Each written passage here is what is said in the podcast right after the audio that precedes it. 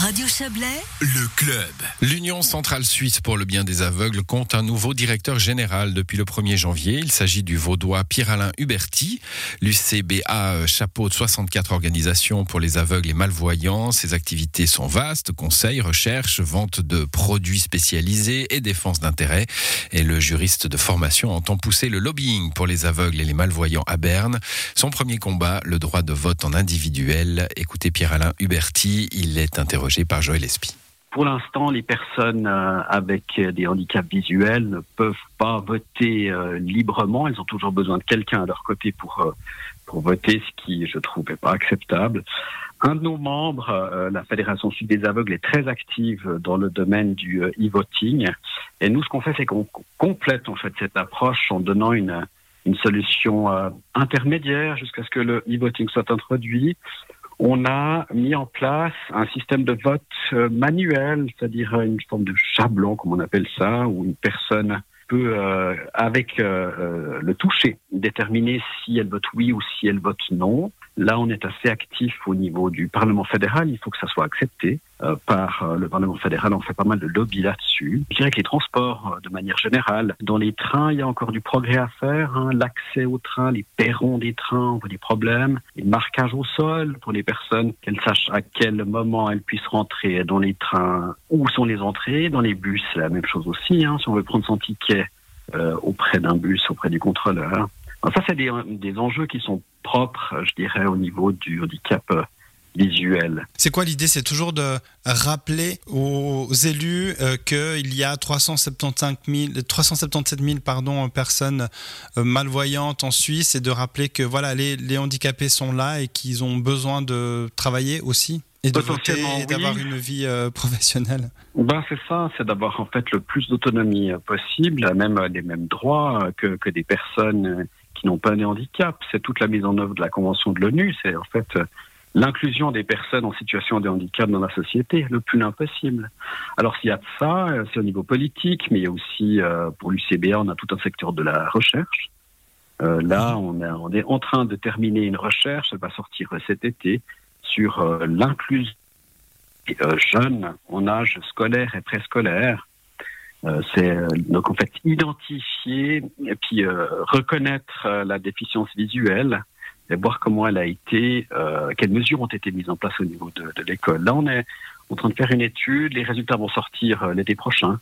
Ça nous permettra aussi de voir ce qu'il en est au niveau suisse, parce que la, la mise, l'intégration dans la scolarité obligatoire, elle a des ressorts des cantons. Puis là, on a des pratiques qui sont qui, semble-t-il, euh, sont assez différenciés d'un canton à l'autre. Et ça, je me réjouis de voir ce qui va, en ressortir. On en parlait tout à l'heure, euh, l'intégration professionnelle, c'est vrai qu'on voit peu souvent finalement des personnes euh, aveugles ou malvoyantes dans les entreprises.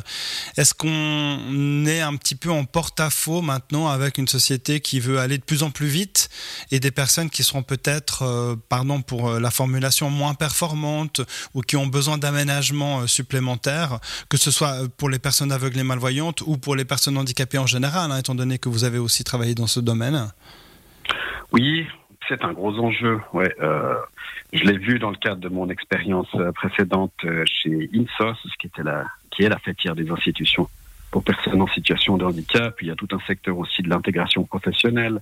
Pour le domaine du handicap visuel, c'est des situations qui sont difficiles parce que d'avoir un handicap visuel, c'est pas forcément être aveugle. On peut avoir aussi euh, des problèmes de vision, de basse vision. Et là, il y a déjà toute une première étape qui est pour la personne concernée d'admettre, euh, de faire reconnaître ces problèmes euh, de, de, basse vision. Quand elles sont dans des sociétés, on a pu remarquer, dans le cadre d'une étude qui avait été faite il y a quelques années par l'UCBA, que ces personnes ont des craintes, en fait, de d'exprimer leur handicap, de le faire connaître. Alors, on arrive dans des situations où elles doivent redoubler d'efforts pour avoir la même rentabilité que les autres collaborateurs, ce qui a pu mener à des épuisements professionnels de la part des personnes.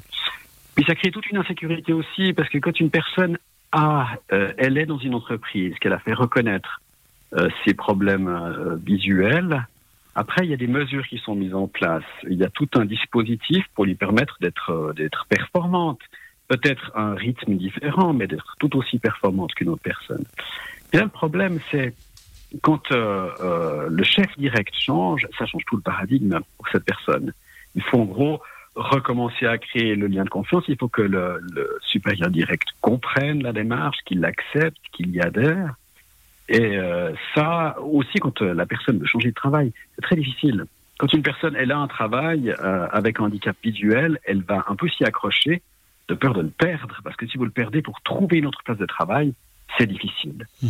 Maintenant, je peux pas dire que rien ne se fait et puis euh, que il y a des choses qui se font, il y a des mesures qui ont été mises en place de chez nos membres de job coaching pour des personnes. Et puis, euh, j'ai aussi entendu parler de forums qui ont été organisés avec des grandes entreprises pour les sensibiliser au niveau de ces problèmes de cécité. Vous parliez de l'ONU. Euh, qu'est-ce qui va être euh, discuté dans le cadre de cette convention euh, pour les droits des personnes handicapées cette année? Eh ben, c'est tout, tout l'aspect de toutes les mesures qui ont été mises en place, enfin, qui ont été mises en place sur la base de la convention de l'ONU. C'est l'inclusion sociale, c'est les droits d'intégration, de participation à la vie sociétale. La convention euh, a été signée par, euh, par la Suisse et maintenant il faut déterminer point par point si tout a été, euh, a été mis en œuvre par la Suisse. Voilà le nouveau directeur de l'Union centrale suisse pour le bien des aveugles, Pierre-Alain Huberti, avec Joël Espy. Il faut préciser que l'UCBA est la seule organisation de Suisse à s'occuper de surdicécité. Ses activités dans ce domaine figurent sur le site surdicécité.ch.